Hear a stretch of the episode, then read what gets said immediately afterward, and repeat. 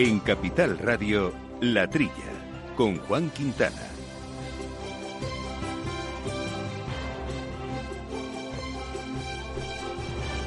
Muy buenos días, gente del campo, buenos días, amigos del campo y de sus gentes. Bienvenidos, eh, como todas las semanas, a este programa de agricultura, de ganadería, de alimentación, en fin, de las cosas del campo que tanto nos gustan, eh, que hacemos con Néstor Betancor, armando los controles eh, técnicos, y aquí también compañeros de micrófono, Jesús Moreno. Buenos días, Jesús.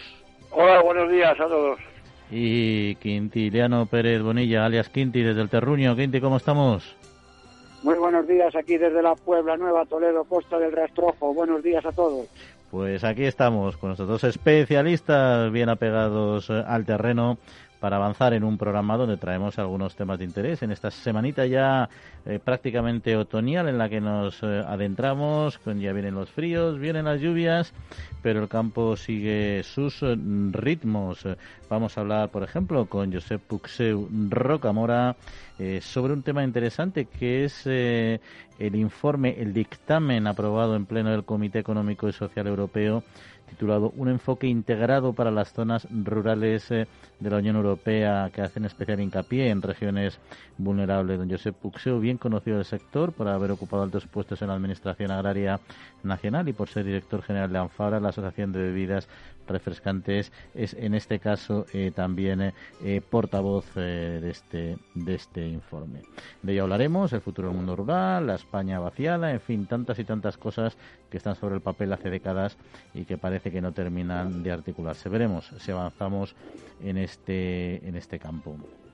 Y también otro segundo asunto interesante es eh, el debate siempre entre productos ecológicos, productos intensivos y en este caso vayamos a lo que es la producción bajo plástico en España, las producciones en invernaderos, porque se está trabajando mucho desde organizaciones, por ejemplo, como Hortifruta y como APROA para trasladar a la opinión pública lo que representa la producción eh, en invernaderos eh, solares. Estudios eh, de gran interés y, en fin, que se ha realizado uno recientemente. Están lanzando una campaña para aproximarse a la sociedad. Veremos eh, con nuestro invitado, con don Francisco Góngora, presidente de Horti España, en qué consiste y, sobre todo, cómo interpretan ellos este debate. Bueno, estos, estos y otros varios asuntos que vamos a ir poco a poco analizando a lo largo eh, del programa. Eso sí, les recuerdo nuestro correo electrónico que pueden utilizar para mandarnos lo que ustedes vean adecuado, una opinión de lo que aquí han escuchado, una valoración, una propuesta, una recomendación, una crítica, por supuesto, también, a la trilla arroba capitalradio.es, la trilla arroba capitalradio.es y recuerden que nos pueden seguir en Twitter, eh, también las opiniones sobre distintos asuntos en nuestro perfil, nuestra cuenta arroba la trilla debates. Manteniendo la tradición, las bodegas Brovalero elaboran vinos personales con identidad propia en pleno corazón de la Mancha. De sus viñedos y de su incondicional compromiso con el medio ambiente se obtienen los mejores vinos ecológicos de gran reconocimiento internacional. Disfruta tú también de un vino ecológico excepcional con denominación de origen. Bodegas Brovalero. Accede a su tienda online en www.brovalero.com. Amaneces antes que el sol y peleas contra sequías, granizo y cada día empiezas de nuevo. Eres de una naturaleza especial. Por eso en Agroseguro hay una bonificación especial para ti. Contrata ahora tu seguro de herbáceos y consigue una bonificación del 5%. Consulta condiciones con tu mediador o en agroseguro.es. Agroseguro, más que un seguro.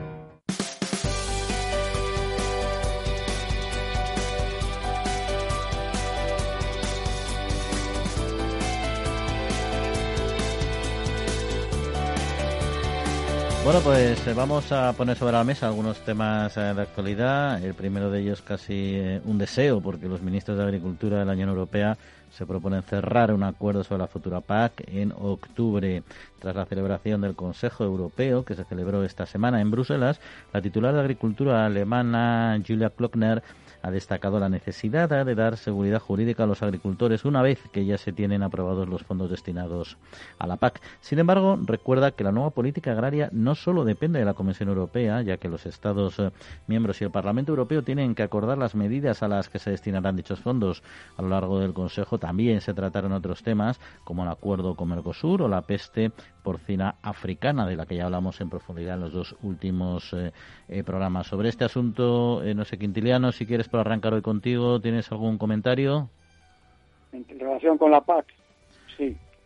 Hombre, a mí la nueva PAC hay unos aspectos que ya hemos comentado que tienen su necesidad de profundización. Por ejemplo, los temas medioambientales y de lucha contra el cambio climático me parecen muy bien, pero no se puede también, como siempre, cargar todo en relación con el sector agroalimentario, porque lo hemos dicho varias veces. En España, en el conjunto de la producción total de gases efecto invernadero, la agricultura solo produce un 12,5%, mientras que el resto de sectores, transporte, industria, generación eléctrica, etcétera, producen el 87,5%. Entonces, me parece muy bien que la nueva PAC avance sobre el cambio climático, pero no es la agricultura la causante del cambio climático. Luego, entonces, por favor, no se haga demagogia sobre este aspecto. Luego hay otro tema clave, que es la definición, el concepto de agricultor genuino. ¿Qué tipo de agricultor queremos? ¿El que vive personalmente de su trabajo o el que tiene una empresa agrícola y da puestos de trabajo siendo competitivo? Este es un elemento muy importante porque a lo mejor estamos mal enfocando el asunto. Primero, la lucha contra el cambio climático, muy bien, pero no es la agricultura la responsable del cambio climático, como digo, y luego el otro aspecto clave, el tema del agricultor genuino, sin olvidar el incremento que se quiere hacer de la agricultura ecológica, que como todos sabemos es menos productiva que la agricultura tradicional. Y si sabemos que en el mundo va a haber dentro de unos años 11.400 millones de personas, que, supone aumentar la producción de alimentos desde 2019 al 2050, en 30 años, en casi el doble de la población, de 7.700 millones a 11.000 y pico, pues, en fin, yo estas cosas las veo un poco que habría que valorar todos los aspectos en su conjunto.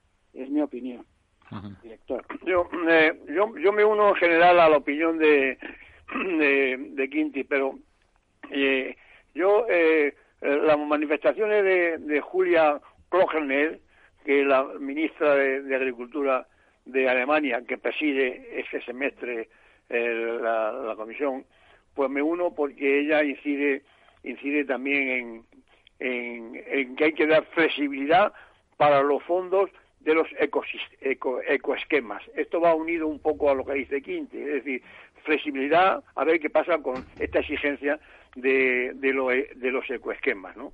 Así que yo pienso que estamos en buenas manos ahora con, con Alemania presidiendo la, la, comisión. También tienen algo que decir en este aspecto, no solamente la comisión, sino cada país miembro y el Parlamento Europeo. Esta, esta nueva PAC entra entra ah, en, en, el 2023 con lo cual tenemos tiempo suficiente para perfilar todos estos asuntos eh, de, la futura PAC y, de estas exigencias que, que, que, quieren imponer.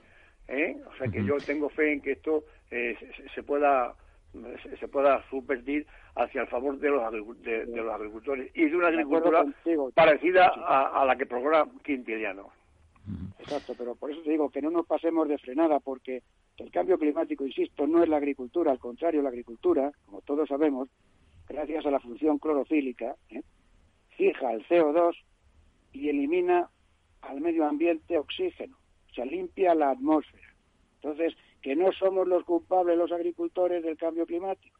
No nos quieran llevar por un camino que a lo mejor reduzcan la producción, reduzcan los ingresos de los agricultores por hoy lo que están haciendo es luchando contra el cambio climático gracias a la función clorofílica de sus plantas.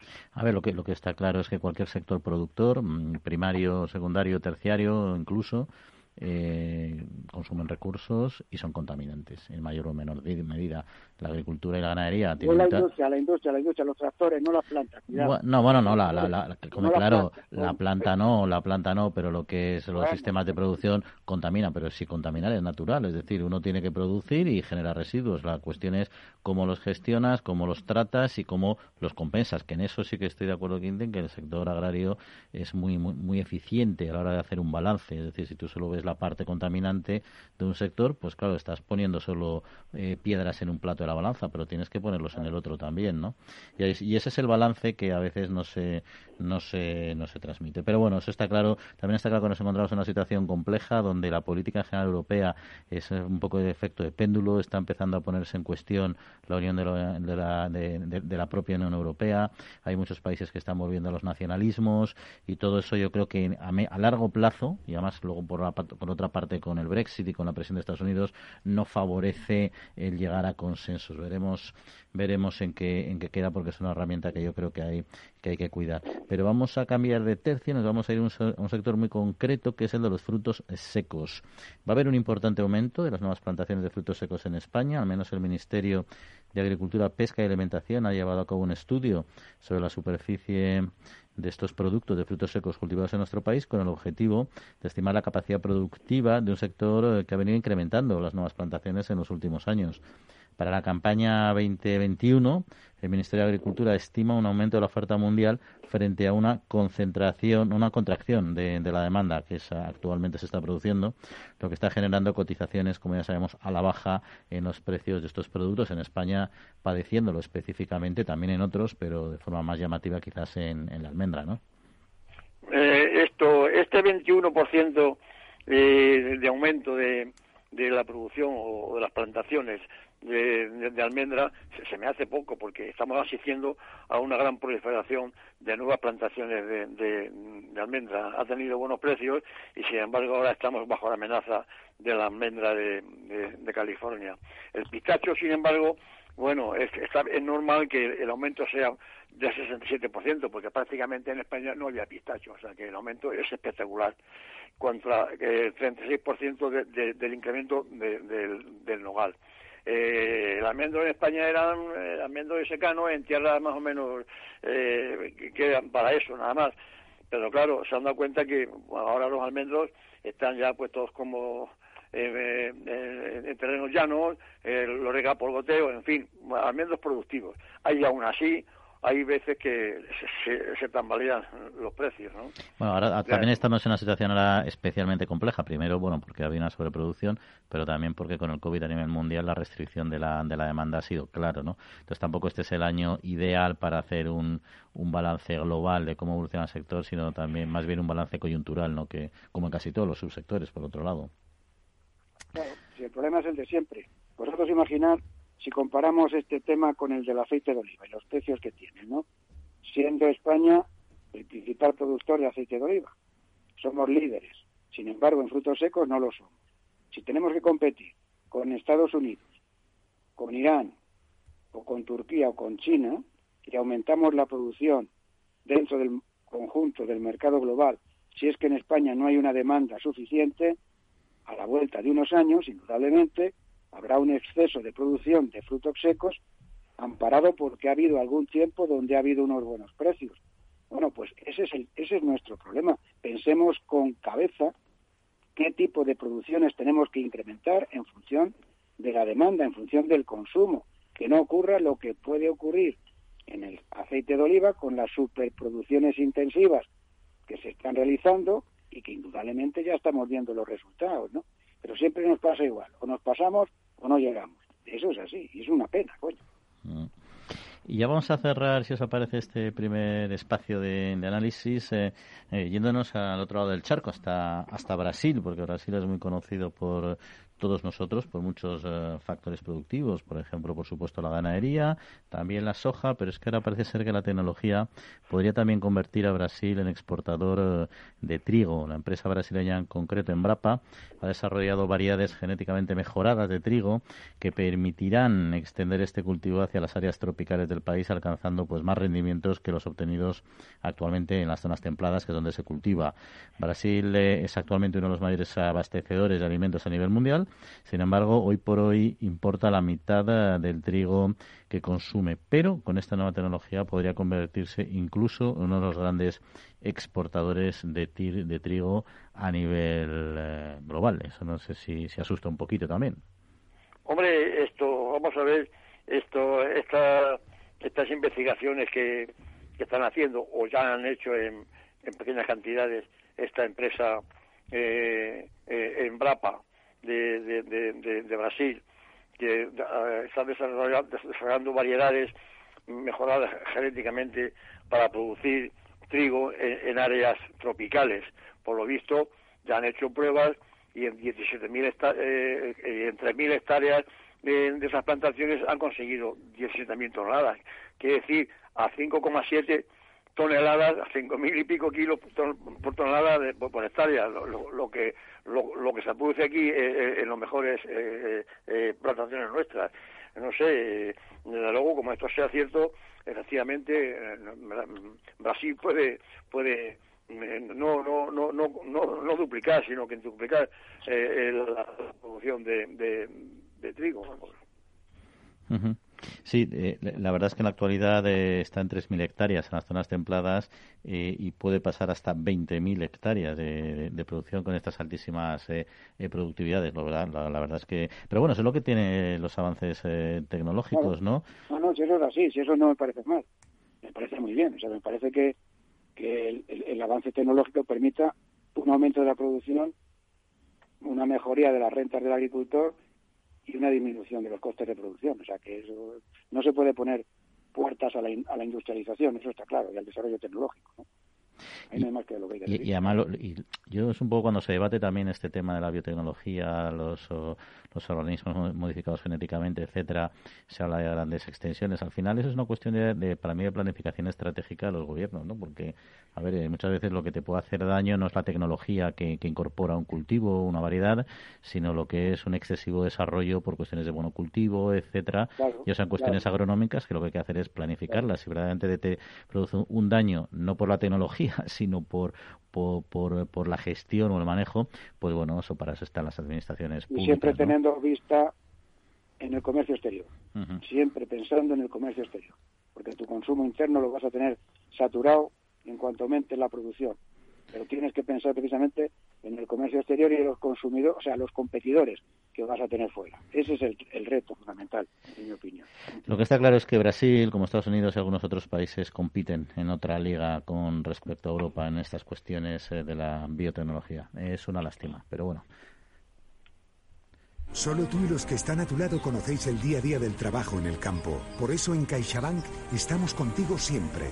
Ahora es el momento de seguir invirtiendo y transformar el sector. Y para ello contamos con soluciones de financiación pensadas para dar respuesta a tus proyectos, sean cuales sean. Solicítalas en tu oficina o a través de CaixaBank Now.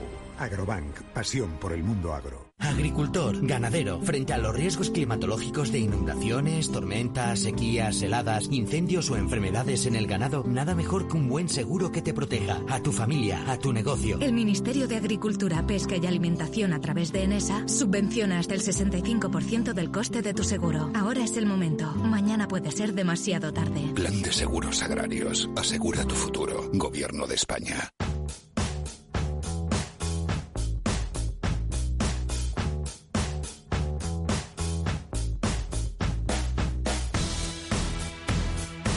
La Trilla, con Juan Quintana, Capital Radio. Bueno, pues eh, yo lo anticipábamos al principio del programa. Hace unos días se aprobó en el Pleno del Comité Económico y Social Europeo, celebrado en Bruselas, el dictamen eh, titulado Un enfoque integrado para las zonas rurales de la Unión Europea, con especial hincapié en las regiones vulnerables.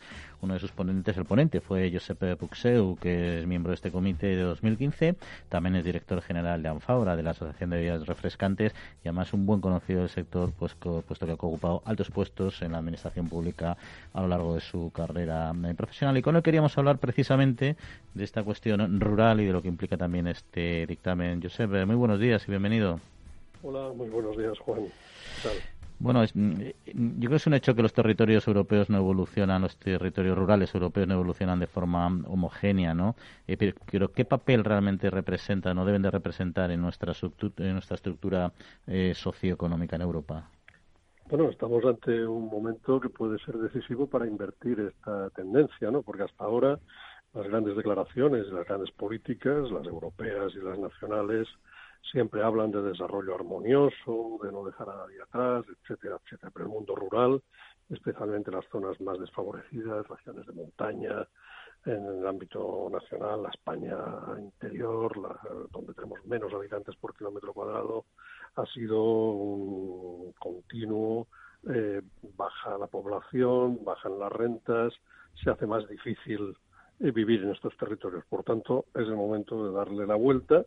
Insisto, ¿por qué? Pues las actividades tradicionales, las agrícolas, las vinculadas a la agricultura, la industria agroalimentaria, han llegado hasta donde pueden llegar. Podemos bastante más lejos, pero no se puede eh, hacer un trabajo si no es desde una óptica eh, global. Y esa óptica global, a lo mejor, con el desastre de salud de la COVID, pues puede que haga que las autoridades europeas, en este caso, pero también a nivel nacional, vean la posibilidad de revertir estas políticas. ¿no? Eso es un poco lo que hemos intentado llamar la atención en este dictamen, que ha sido difícil de trabajar porque además trabajar a 27 países y con esta situación eh, de, la imposibilidad de viajar, lo hemos hecho eh, pues como buenamente hemos podido, pero con poca participación. Pretendemos que en el próximo futuro se participe mucho más y sea un trabajo más concienzudo.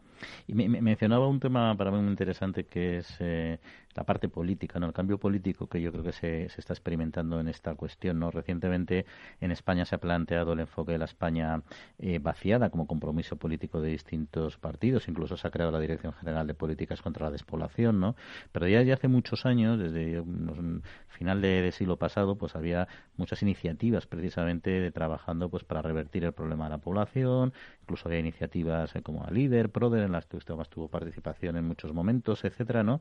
Y, todavía, pues como 20 años, 20 y pico años después, eh, parece que es ahora cuando hay una conciencia política más allá de la administrativa que, que, ha habido siempre, de que este tema hay que solucionarlo. Eso podría ser un buen empuje, en mi opinión, pero yo no sé si se va a quedar en, el discurso político o si eso puede llegar a, plasmarse en medidas concretas. si algo, si de algo puede servir este dictamen que hemos puesto encima de la mesa es que partimos de una premisa que hasta ahora yo creo que se ha tenido poco en consideración. Todas las políticas en función de un desarrollo armonioso del territorio deben hacerse de carácter voluntario y con el, y con el sector y con los habitantes de esos territorios.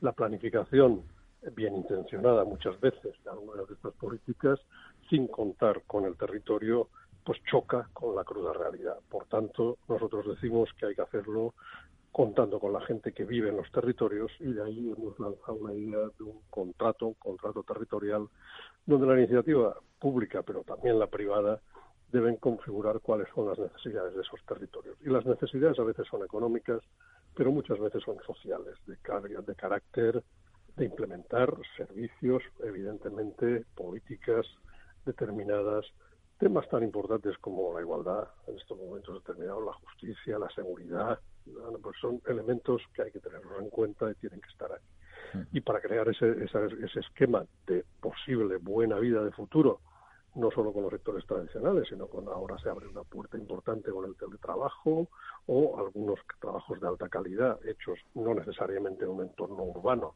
que se está demostrando más hostil y más complicado para este nuevo modelo de vida, pues sí hay que hacerlo desde el mundo rural y desde estos territorios poco vertebrados, pues hay que hacerlos no solo pensando en la única fuente de financiación que hasta ahora se ha contado, es la política agrícola común y la actividad que se genera en esos territorios. Hay que dotar de más fondos y hay que hablar en este caso concreto, de los fondos de recuperación, pues aplicarlos a esos territorios en función de los habitantes que viven en esos territorios y los kilómetros eh, de, territorio despoblado. Por tanto, y siempre de forma, insisto, pactada con esos territorios. Nada, nada de planificaciones externas bien intencionadas, repito por segunda vez, hechas en Bruselas, en Madrid o en la capacidad capital de la comunidad autónoma. Pues nos acompaña Quintiliano Pérez de Bonilla, que tenía también alguna cuestión que plantear. Hombre, don Josep, ¿qué tal estás? Sí, bien, hombre, pues en el campo, como, espero que estés tú. Que es lo mejor. el rastrojo estoy yo. Pues jefe mío, que lo sepan los oyentes, ¿eh? Estamos, estamos terminando la vendimia y bueno, y ahora estamos con un vendaval tremendo estos dos o tres días, un cierzo eh, que bueno, ahí estamos. Muy bien. Yo te quería felicitar por este trabajo, ahora que ya no eres mi jefe y no te tengo que hacer la pelota. y un, un detalle interesante que comentas aquí en una frase tuya, que dice, invertir la tendencia demográfica actual es posible si se ofrece a los jóvenes rurales la posibilidad de desempeñar una actividad profesional remunerada dignamente y con perspectivas de futuro. Y se consiguen proyectos, proyectar una imagen atractiva e interesante de estos territorios. Claro, lo que acaba de decir es la Biblia. ¿Qué necesita el mundo rural? Unos negocios rentables para que haya sueldos decentes, como Dios manda, dentro del sector primario, donde hay además servicios médicos, ambulatorios, colegios, guarderías, peluquerías, cafeterías, etcétera, etcétera. ¿Qué es lo que interesa hacer? Bueno, España yo creo que tiene un futuro importante ahí, porque tenemos demanda de productos alimenticios por todo el mundo. Y voy a romper una lanza a favor de la ganadería del porcino. La instalación de explotaciones ganaderas porcinas, junto con mataderos e industrias chacineras, sería la solución para muchas zonas de la España despoblada o vaciada. Entonces, ¿a qué viene tanta demagogia con las macrogranjas, el tema de purines, etcétera, cuando hay una tecnología fenomenal que es capaz de evitar todos estos problemas?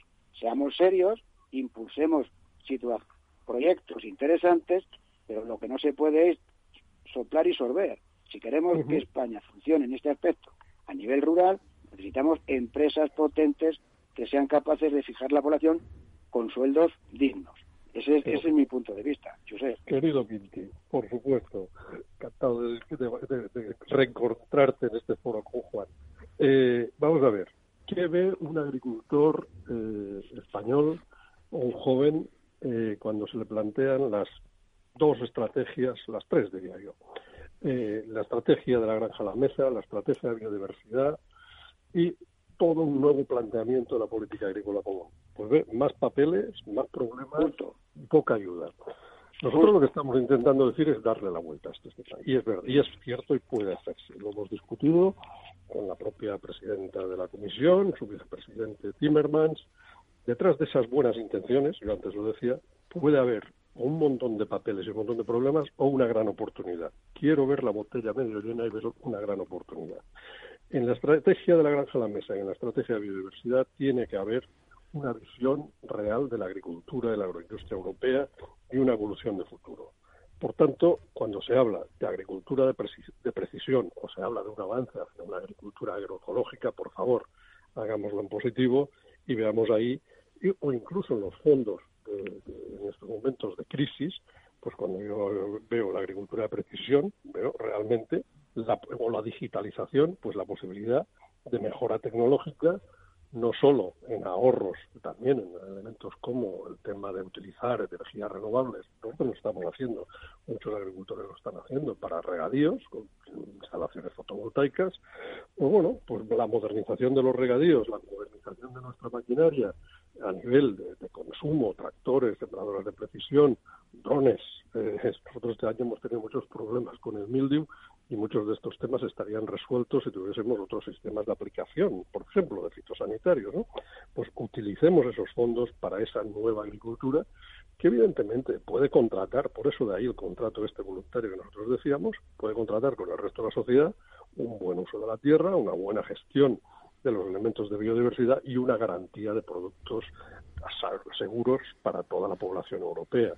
eh, ahí yo creo que hay unas grandes posibilidades y muchísima coincidencia. Y no cargar toda esta evolución en la mochila de la producción agraria y los precios de la propia y los, los pagos de la propia política agraria común, sino en un paquete mucho más eh, importante y generoso para hacer posible que esa vida en un entorno rural, pues económicamente sea factible y tenga esos atractivos que esos vienen ya no solo por la vía de los rendimientos económicos, sino por muchos otros factores, para que realmente el vivir en el mundo rural sea algo no solo para los convencidos y para los de siempre, sino algo para, para nuevas. Sea atractivo para, que venga gente de fuera, está Eso es, así. Eso es. En fin, eh, Totalmente de acuerdo. Por eso nos reñíamos tú y yo cuando estábamos juntos trabajando. pues aquí estáis, juntos, juntos hablando ante los micrófonos, que es buena cosa. Josep, pues muchas gracias en todo caso, ¿eh? Por tiempo. vosotros, por favor. Que tengáis, que tengáis buena, que acabe bien la vendimia y, en fin, que gestionéis como podáis también este año enológico, que se presume bastante, bastante complicado, también. Va a ser un año complicado. Sí, sí. Pero en fin, saldremos de ello. un abrazo. Hasta ahora. Amaneces antes que el sol y peleas contra granizo y cada día empiezas de nuevo. Eres de una naturaleza especial. Por eso en Agroseguro hay una bonificación especial para ti. Contrata ahora tu seguro de herbáceos y consigue una bonificación del 5%. Consulta condiciones con tu mediador o en agroseguro.es. Agroseguro, más que un seguro.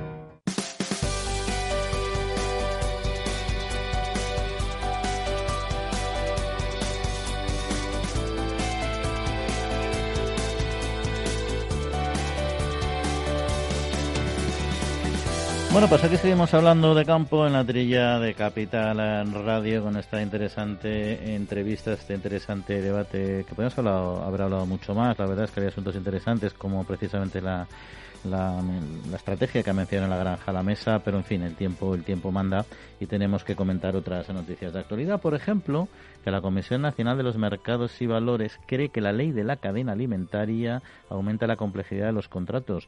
El informe emitido por este organismo relativo al anteproyecto de ley para la modificación de la cadena señala la falta de precisión en los aspectos relacionados con la obligación de que los precios de los contratos cubran los costos de producción. La Comisión Nacional de Valores considera necesaria la lucha contra las prácticas comerciales desleales, pero mm, recuerda que no todas las prácticas comerciales tienen un efecto eh, negativo. Yo creo que esto es un pequeño torpedillo a una ley de la cadena que es eje de lo que muchos, uh, muchos agentes del sector demandan y que pone en cuestión uno de los pilares de, la cadena. No sé vosotros eh, cómo lo veis. Pues hombre, yo siempre hemos cuestionado un poco eh, los informes de, de la Comisión eh, de esa comisión que, que se ha que se ha manifestado ahora de, la competencia. Se me hemos dicho que era muy estricta, muy tal. Yo he leído el informe y, hay algunos puntos en que creo que no le falta razón. Es este, eh, eh, ellos ellos inciden que hay que atajar el desequilibrio de poder de negocia, del negociador, que de ahí viene de ahí viene la cuestión muchas veces, ¿no? De que hay pocos para comprar y muchos para para vender, ¿no? Dice el informe que, claro, el, el kit de, los precios que tienen, tienen que aparecer en, los contratos, según dice la ley de la cadena alimentaria. El precio mm, por, por encima del precio de, de, costos.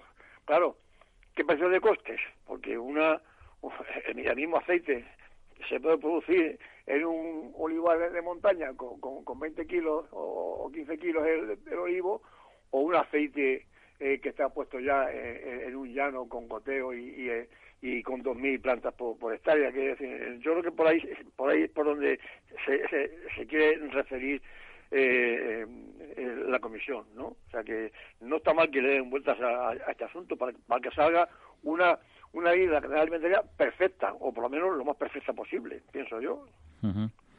Sobre... si lo hemos comentado otras veces, Jesús y Juan, si lo difícil es marcar un protocolo para ser capaces de fijar los costes de producción de cada producto. Téngase en cuenta cuáles son las variables para producir, yo qué sé, lo hemos dicho, ahora estamos con la uva, pues un kilo de, de uva, ¿qué elementos hay que considerar? Mano de obra, abonos, fitosanitarios, precio de la tierra, amortizaciones, no que sé, y al final, junto con las sopas, y después un kilo de uva cuesta entre una horquilla de tanto y tanto.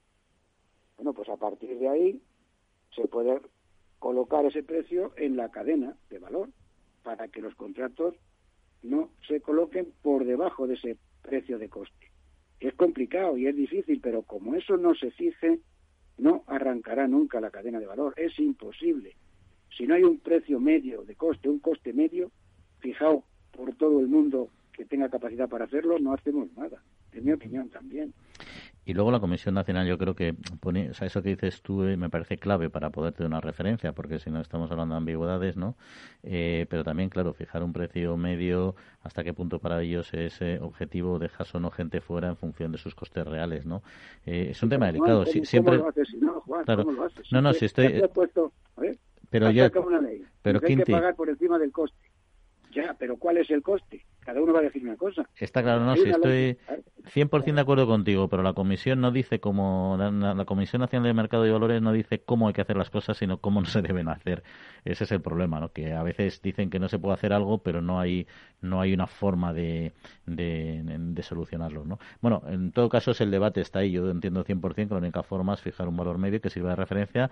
Oye, igual que, que se hace en Europa para aplicar medidas de mercado, cuando hay, tiene que haber ideas de almacenamiento, pues hay un un precio establecido a partir del cual entran, en, funcionamiento. Se ha discutido un tiempo hasta poner el precio, pero al final se ha puesto. Ya está. Igual que los precios de venta, tú te vas a la lonja de Lérida, cada semana hay un precio, discuten, por supuesto. Y es difícil, por supuesto, pero al final sale un precio. Pues esto es lo Pero, pero, pero, Quinti, no, no, es lo mismo producir un kilo de uva en Ciudad Real eh, que, que, no hay que dar tratamientos fitosanitarios, por ejemplo, ninguno, que, que hacer un, kilo de uva en el norte que hay que dar siete o ocho tratamientos fitosanitarios para digo, que tiene que, precio ¿A qué precio del agua te refieres? Porque hay varios precios por zonas. si, si la aplicas en un contrato, eh, en un contrato a, a, a, la uva de la mancha con precios de, de lo que cuesta en el norte, quiere decir que son diferentes precios para un mismo producto. Habría que ver por zonas. También se podría zonificar, o sea, que decir, al final el nivel de complejidad lo puede llevar hasta el extremo, llegar a un nivel de, de zonalización radical, ¿no? Pero también puede haber puntos intermedios medios. Estamos aquí en plan tormenta de ideas, ¿no? A lo mejor no es un precio único, sino efectivamente precios por determinadas demarcaciones, lo que ocurre, y me encanta el debate que estamos teniendo para que nos oigan los oyentes, si tú lo zonificas, lógicamente el comprador va a intentar ir a comprar a las zonas donde el coste sea menor, porque de esa forma él tendrá más margen, porque si no va a tener que pagar un precio superior para cubrir el coste de producción superior, con lo cual se pueden crear fuera del mercado aquellas uvas que sean más caras de producir. Eh, ahí está el lío, ¿o no? En fin, en todo caso nosotros proponemos ideas y luego ya que los especialistas eh, se rompan los cuernos para solucionarlo. Ahí está. Nosotros, nuestra misión es ser entrópicos y sembrar, y sembrar un poco el caos y ya está, es lo que nos preocupa. bueno, vamos a hablar de otro asunto que también parecía que iba a entrar por la puerta grande y al final está recibiendo mucha crítica y es que siete países de la Unión Europea se oponen al etiquetado frontal en alimentos eh, tradicionales. Recordarán que había la idea de incluir un código de colores para informar de los valores nutricionales en el etiquetado de los alimentos eh, y eso está incluido en la estrategia de la granja a la mesa presentada en la Comisión Europea. Sin embargo, ya ha habido siete países, entre los que se incluye Italia o Grecia, que se opone a que sean obligatorios en productos tradicionales como el aceite de oliva y señalan que todavía no se ha demostrado que este sistema sea efectivo para evaluar la calidad nutritiva de los alimentos. También hay que decir, por ejemplo, que Italia pues tiene su propio sistema, ¿no? Es decir, que ahí también a veces se contrapone a los esfuerzos nacionales que ya se han realizado. En todo caso, un asunto que se critica por ser demasiado cualitativo y genérico y generará más problemas en productos como el aceite de oliva que, que se entiende que son claramente saludables. Lo que pasa es que ahí sí que se ha reconocido que, que se ha producido un error y yo creo que se subsanará, supongo. Bueno, pero España yo creo que debía de estar entre estos siete, ¿no? Porque en España no, no, no ha gustado en general ese, ese sistema de, de, semáforos que, quiere imponer la Comisión, ¿no? Yo creo que yo creo que España debería estar entre estos siete países, ¿no? Porque está en contra de, que se imponga este sistema tan tan simple como los, como los semáforos, ¿no? A nivel, pero a nivel sectorial quizá, pero yo no tengo tan claro que a nivel, a nivel gubernamental. Sí, ves a decir Sí, Quinti, perdona. Sí, sí, no, yo decía, vamos a ver, si tú coges una etiqueta de cualquier producto y tienes que ponerte a ver el valor energético, las grasas, los hidratos de carbono, con, con, la letra tan pequeña que, que la etiqueta tiene, es muy complicado.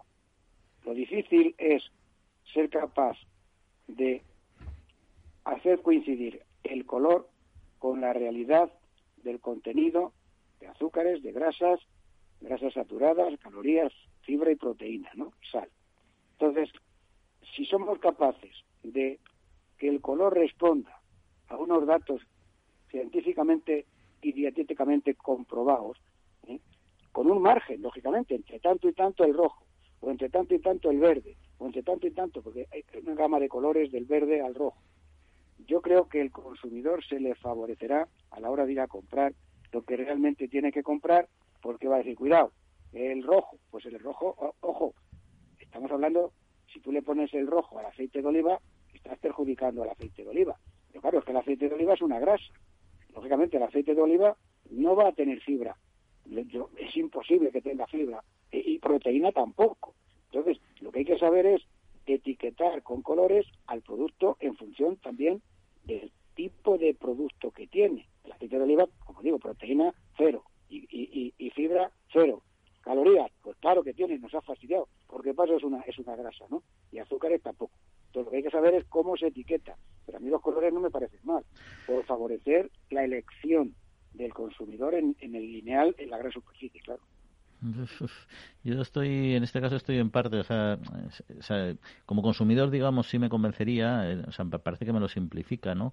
Pero al final quizás reduce, o sea, se reduce demasiado, es que es demasiado complejo para reducirlo a esa, a esa visión, ¿no? En mi opinión, ¿no? Yo sí que tengo claro eh, que hay que orientar al consumidor sobre que tiene que tener una dieta variada, que tiene que comer de todo en plato pequeño, que, en fin, que la variedad está al gusto, que no puede usar y que, por supuesto, hay determinados temas que no son, pues, la, el aceite de palma, pues, evidentemente, si un día se te pone una galleta no pasa nada, pero tiene que tener cuidado de no estar comprando alimentos con aceite de palma, por poner un ejemplo, ¿no? Que puede ser cualquier otro, ¿no? Entonces, claro, ya sé que es mucha información, pero luego tampoco hay tantos aspectos que tengan que ser críticos para el consumidor y al final lo, lo sintetizas demasiado. Sobre todo puedes generar eh, agravios, porque al final si estás en el límite y tal y te ponen un, un rojo en vez de un naranja, claro, la, el impacto comercial que tiene es, es enorme y hay, hay muchas, muchas zonas grises, ¿no? Claro, claro, pero es que el aceite de oliva, si, si estamos valorando grasa, no sé, pues tendría que estar en su color, Pero la gente tiene que saber que es que el aceite es aceite. Sí, lo que pasa es que al final en el aceite de oliva en concreto es lo que decíamos, ¿no? que es una cuestión de si tú estás evaluando una cantidad eh, igual de consumo de muchos productos, hay productos que se toman en muy pequeña cantidad, pero claro, si los comes en exceso, si te dedicas a beber aceite de oliva, pues claro, eso obviamente no es bueno, ¿no? Entonces, oye, pues, pues, lógicamente le pasa igual, claro, no puedes estar todo el día comiendo mantequilla, pero es normal, claro. En fin, tenemos otro tema muy interesante justo a continuación, así que vamos a cerrar este segundo espacio de debate y abordamos el de las producciones eh, bajo plástico, invernaderos, eh, francamente interesante. El Foro Interalimentario trabaja por conseguir los mejores productos con la máxima calidad a los mejores precios, velando por garantizar la seguridad de la cadena alimentaria sostenible desde su origen hasta que los productos llegan al consumidor. Para ello cuenta con el compromiso de las empresas que lo integran, que apuestan por la seguridad, la calidad, la investigación, la innovación y la justa retribución de todos los agentes de la cadena. La Trilla, con Juan Quintana.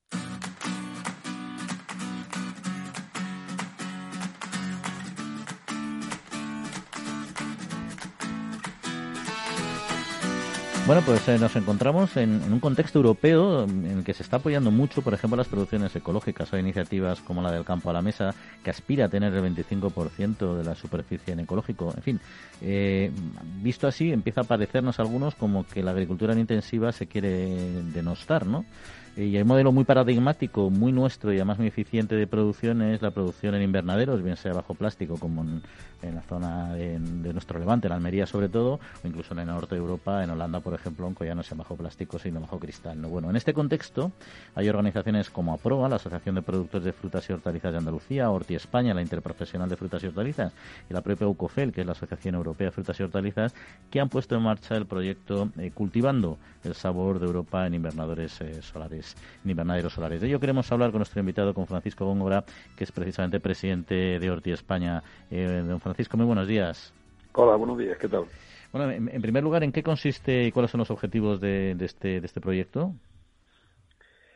Bueno, este proyecto mm, llevamos ya años mm, cultivándolo por, replicar el, mismo lenguaje que, utilizamos en la práctica, eh, porque el gran reto que tenemos ya histórico es el darle a conocer al mundo, sobre todo a los consumidores, no solo a los lejanos y a los destinos, sino también el propio origen, darle a conocer las bondades y las virtudes de nuestro modelo agrícola.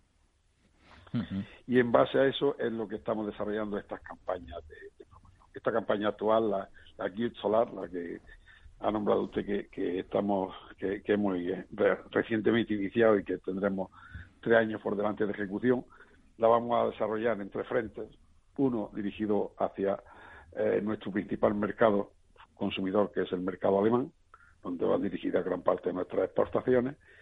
Dos, hacia Bélgica, Bruselas, especialmente donde están nuestros políticos, que queremos que sean ellos los principales, los principales impulsores de este modelo agrícola y a nivel de, de petit comité, mm, los que lo conocen así lo defienden como uno de los modelos agrícolas más, más perfectos del mundo, y otro a nuestro nivel interno, a nivel nacional, para que nuestros propios eh, eh, paisanos conozcan cuáles son las verdaderas eh, virtudes de este de este modelo agrícola y hagan se hagan abanderados. Porque realmente con este sistema que, como usted muy bien dice, es un modelo eficiente de producción de alimentos, además los alimentos, yo creo que está claro que son alimentos seguros y de calidad, ¿no? Son de muchísima muchísima seguridad y muchísima calidad. Y luego tienen otros muchos más valores que ahora mismo se están poniendo poniendo en el candelero, ¿no? El tema de la sostenibilidad, del medio ambiente, eh, de, la ausencia de, de, de fitosanitarios y todo esto pues tenemos que decirlo y tenemos que insistir para que se conozca realmente, ¿no? Que es lo que es. Sí, porque la lucha biológica contra plagas, que es una de las cuestiones, yo creo que, pues quizá más emblemáticas, ¿no? De, en, lo que es la sostenibilidad medioambiental también de este tipo de agricultura, está ya muy extendida, ¿no? En este tipo de, producción en Almería, por ejemplo, ¿no? Extendidísima. Hay productos en los que, bueno, ha tenido más éxito dependiente del patógeno beneficioso que se utilice para combatir la plaga, porque tengan mejor o peor, aplicación en un determinado producto, por ejemplo, en los cultivos de pimiento, que es uno de los cultivos que más está creciendo y que se ha convertido ya en nuestro principal producto, pues está implantado al 100%, porque hemos dado con un, con un insecto beneficioso para combatir las plagas del pimiento que está perfectamente adaptado y perfectamente integrado en el cultivo. ¿eh? Y esto hace que prácticamente el pimiento no se utilice el, fitosanitario, eh, perdón, el, el, producto fitoquímico. Y don Francisco, eh, ¿no, me acompaña también Jesús Moreno, que quería plantearle alguna cuestión? Muy bien. Hola, don, Francisco, buenos días. Eh, Muy buenas. Mm, a la vista de, los, de los, datos que aparecen en la información de, de Orti España, el que prácticamente en pimientos no digamos en pepino y en berenjena y en melón y, sandía, se, copan prácticamente la producción nacional. La pregunta es, eh, sabiendo que Orti España está en, en Almería y que aprueba es, la Asociación de, los, de, Frutas y Hortalizas de Andalucía, eh, ¿tienen socios o comercializa eh, productos eh, fuera de Andalucía, eh, España? Bueno, Orti España no comercializa. Orti España es una plataforma interprofesional que integra a nuestras asociaciones que a su vez están representadas empresas exportadoras, ¿no? Eh, nosotros estamos integrados, las interprofesionales tienen un régimen especial, eh, están constituidas en, en, nosotros, y la mayoría de ellas están constituidas en dos colegios, donde están representadas la comercialización y la producción. ¿eh? para tener esa representación tienen que tener un mínimo exigible, ¿no? Por ley, eh, que tiene que representar más del 51% ¿no? de, estas producciones. Eh, APROA está integrada en, la interprofesional APROA. APROA es la Asociación de Organizaciones de Productores de Frutas y Hortalizas, o sea, la famosa OPFH. Y tiene ámbito, yo diría que no, no solamente andaluz, sino más ámbito ya nacional. ¿eh? Otra cosa es que no estén integradas todas las OPCH, ¿no? Porque hay otras de otros, de otros sectores. Pero en fruta y hortalizas, eh, sobre todo en las hortalizas que nosotros estamos representando, que son eh, frutas solamente melón y sandía, y hortalizas que son cinco, eh, usted le ha nombrado pimiento, tomate, berenjena, calabacín y, y pepinos, ¿no? Sí. Y, la fruta y hortalizas, y, la, y como fruta es melón y sandía cultivadas bajo invernadero y nos interesa mucho y ponemos mucho el acento en el invernadero solar para diferenciarlo de otros modelos agrícolas bajo cubierta invernado que no son solares, que, utilizan energías fósiles, mientras que nosotros solo, eh, utilizamos energías naturales. Y una pregunta, eh, al final uno de los temas más visuales, obviamente, de los invernadores, eh, de los invernaderos siempre son los plásticos, ¿no? Eh, ¿Cómo es la gestión de esos plásticos como, como residuo en un momento dado? Pues se reciclan, se reciclan y y no solamente se reciclan los plásticos, sino se reciclan también los residuos vegetales. En unos casos para construir otro tipo otro tipo de productos derivados. Por ejemplo los plásticos los plásticos de, de cubierta pues se utilizan luego para la fabricación de envases de plásticos por ejemplo ¿eh?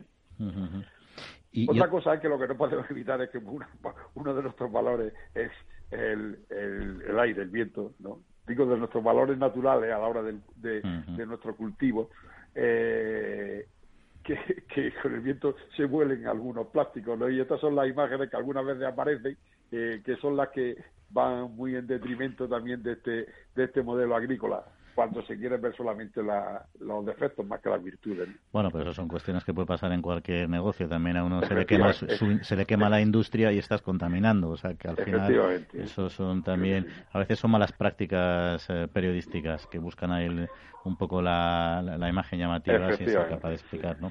Pero bueno, también en eso afortunadamente son, son pocas, ¿no? Y luego hay otro tema ya casi curioso, pero curioso pero no tanto, porque también tiene su función, ¿no? Es un poco el, la, la misión reflectiva esa, la función colateral reflectante que tienen también los invernaderos, ¿no? Y que según he podido leer, y quería preguntar un poco hasta qué punto eso es cierto y a qué nivel contribuyen a, a, reducir o evitar que aumente en exceso la temperatura en zonas como Almería. Eh, bueno, esto está demostrado científicamente ¿eh? y hay eh, catedráticos de la Universidad de Almería e incluso que lo han refrendado con otras universidades internacionales y, es que lo que le llamamos el efecto albedo. El efecto albedo es la reflexión que se produce, eh, el impacto de los rayos solares sobre las cubiertas de plástico. Y lo que sí está demostrado es que eh, mientras por el efecto del cambio climático la temperatura está subiendo eh, por encima de, un grado en gran parte de otros territorios, aquí en este territorio desde 1989 la temperatura eh, no solamente no ha subido, sino que ha bajado 0,3 grados centígrados. Pues ahí está, una, una cosa singular. Nos quedan muchos temas por abordar que nos gustaría charlar con usted de este asunto, pero el tiempo manda, así que Francisco Góngora, presidente de España, darle las gracias por acompañarnos y que tenga mucho éxito con esta campaña. Encantado y a su disposición. Un saludo. Muchas gracias. Foro Interalimentario es una asociación sin ánimo de lucro que agrupa empresas punteras del sector agroalimentario que trabajan con más de 22.000 pymes y productores primarios. Las empresas del foro sustentan más de 90.000 puestos de trabajo y destinaron casi 200 millones de euros a actividades de investigación e innovación y al desarrollo de nuevos sistemas de producción alimentaria.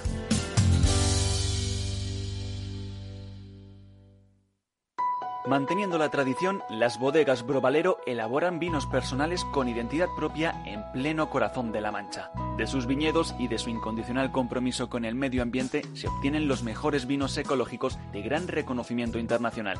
Disfruta tú también de un vino ecológico excepcional con denominación de origen. Bodegas Brovalero. Accede a su tienda online en www.brovalero.com.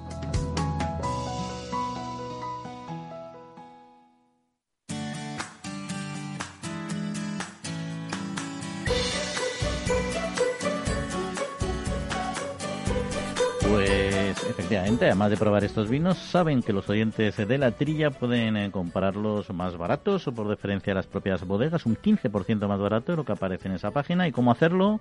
Y así degustar estos excelentes vinos ecológicos monovarietales y con señas de autor. Pues muy fácil, se meten en la plataforma, en la cesta de la compra, cargan los vinos que les interesen, en su momento de ir a pagar, les pedirán un código cupón, teclean simplemente la trilla todo en minúsculas y junto, la trilla todo junto y en minúsculas, y automáticamente tienen ese 15% de descuento, ya saben, en www.brovalero.com. Ya que hablamos de excelentes vinos, Jesús, también excelentes refranes que tienes ahí tú siempre en tu saco preparados para compartir con nosotros. Pues mira, sí, Juan, hoy tengo, hoy tengo un refrán y un dicho, ¿eh? Primero te voy a decir el refrán, que dice así, con abaricoques y brevas, agua no bebas, pero vino el que puedas. Está claro que el, agua no le va a las frutas. El dicho que yo oí desde pequeño en mi Toledo, donde he querido, al pepino, vino. Es decir, que no puedes beber agua cuando, cuando tomas pepino. Así que el dicho y, el refrán coinciden en el asunto. ¿eh? Y eso, yo no sé, eso no, no, no, no, no, o sea, que puedes beber vino con la fruta, eso no pasa nada, pero en cambio el agua, pues, hombre, siempre se ha dicho que el agua con la fruta con las hortalizas frescas, pues se absorben el agua y, en fin, eso... Es, que ya, es que ya, ya son todo agua, la fruta es el 90% agua. Si, si, si, le vas a echar más agua encima, hay, hay, que poner vino para compensar. Bueno, pero el vino también tiene su dosis, ¿eh? no te creas que no, ¿eh? En fin. Bueno, pero, eh, pero el alcohol y, lo, y, todos los componentes, eso eh, eh, le viene muy bien a la debate que tenéis ahí los dos, el vino, sí, sí, no, lo, los, los tres, porque Néstor, nuestro persona aquí de control, también ha entrado en el debate y ha dicho que el vino además tiene también más fruta todavía dentro, que tiene parte de razón. Fermentada, pero hay que la tiene. Así que bueno, bueno, nos quedamos aquí con estos dos refranes, este refrán y este dicho. Jesús, muchas gracias. Como siempre, tres notas, tres noticias rápidas que como siempre les quiero acercar con la colaboración de VDS Comunicación. La primera, que Provacuno, la Organización Interprofesional de la Carne mm, del Vacuno, ha culminado con éxito su campaña de verano con el objetivo de fomentar el consumo de esta carne española en nuestro país. Muy fans de lo nuestro, ya saben, este, en este eslogan, muy fans de lo nuestro, ha conseguido más de 68 millones de impactos que han resultado determinantes pues, para aumentar las ventas de carne de vacuno. Por otro lado, si nos vamos al porcino, ya que estamos con lemas y eslogans, Interpork se ha unido al lema Apoyamos los ODS, apoyamos los ODS, con la que la Organización de las Naciones Unidas conmemora el quinto aniversario de la aprobación de la Agenda 2030, los Objetivos de Desarrollo Sostenible. Hay que recordar que entre algunas de las acciones llevadas a cabo por Interpork hay que destacar el impulso a la incorporación de la asignatura de nutrición como obligatoria en los planes de estudio de primaria y secundaria, la investigación y divulgación en la reducción y reutilización de purines y la disminución del uso de agua en la producción de cárnicos o también la reducción del uso de antibióticos en el sector porcino, entre otros. Y ya la tercera, vinculada al seguro agrario, que Agroseguro ha elevado las indemnizaciones correspondientes a los fruticultores asegurados en 2020 a 129, algo más de 129 millones de euros por los siniestros ocurridos durante el año sobre un total de más de 46.500 hectáreas, según han informado. Bueno, la inestabilidad climática que se experimentó a lo largo del año, en especial las intensas y reiteradas tormentas de pedrisco que dieron eh, que se produjeron a comienzo de marzo de este año y han continuado durante el verano, pues son el fenómeno, el fenómeno meteorológico que más ha afectado a los productores frutícolas en España. Este riesgo acumula una indemnización de 89 millones eh, de euros, ni más eh, ni menos. Sobre estos temas, me imagino, Quinti, que tú con el tema de Interpork y sus estrategias estas de interesantes de sostenibilidad, la verdad es que lo están haciendo muy bien, ¿no? Interpork está haciendo una labor muy, muy buena desde los últimos años, desde el tema del bienestar animal, y tratando de dar a conocer al, consumidor que lo que se produce en las explotaciones de porcino son saludables, son respetuosas con el medio ambiente y de alguna forma están a la vanguardia de cualquier situación de protección de la propia naturaleza y, fijando población en el campo, que es lo importante también. ¿eh? Ese es el tema. Sí. Y y mira, han mencionado un tema, bueno, menciono yo en concreto un tema de Interpol que me ha gustado mucho porque tiene mucho que ver con, con el debate que teníamos antes de los, de los colorines, de los, de los Y, es el tema de incluir la asignatura de nutrición como obligatoria en los planes de estudios.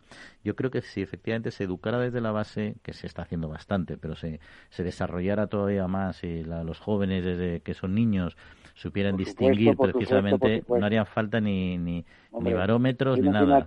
Sí, sí, sí, lo que es que la gente sepa diferenciar una grasa buena o mala para el colesterol, lo que son grasas de carnes blancas, grasas saturadas, grasas insaturadas, si eso se estudiara en, la, en las escuelas, estoy seguro que se disminuirían muchísimo riesgo de, de temas de, de, infartos de miocardio a lo largo de la vida de las personas, ¿eh? porque la gente ya desde pequeñita sabía lo que tiene que comer, el tema de la obesidad, el tema de los azúcares, totalmente de acuerdo, eso sí, eso sí. Ahí está, y luego lo de Provacuno me gusta también, la verdad es que se lo han currado en esta época de, de COVID que era complejo, han sido capaces de lanzar una campaña, sobre todo, bueno, en este caso a través de redes sociales, que era un canal inevitable y la verdad es que también han hecho un trabajo excelente. La verdad es que el sector de las carnes ha funcionado muy bien. En fin, pero nosotros no sé si bien o mal, pero el caso es que se nos acaba el tiempo. Jesús eh, Quinti, que paséis eh, buena semanita, ¿no? Bueno, muchísimas gracias. Quinti, cuídate allí en la costa del Rastrojo, ¿eh? Un abrazo para todos, sí. Vale, pues nada, agradecemos a, también a Néstor Betancor el mando de los controles técnicos. Nosotros nos despedimos. Una semana volveremos a estar con ustedes con otros muchos temas que tenemos sobre la mesa. Les recuerdo nuestro correo electrónico latrilla arroba capitalradio.es.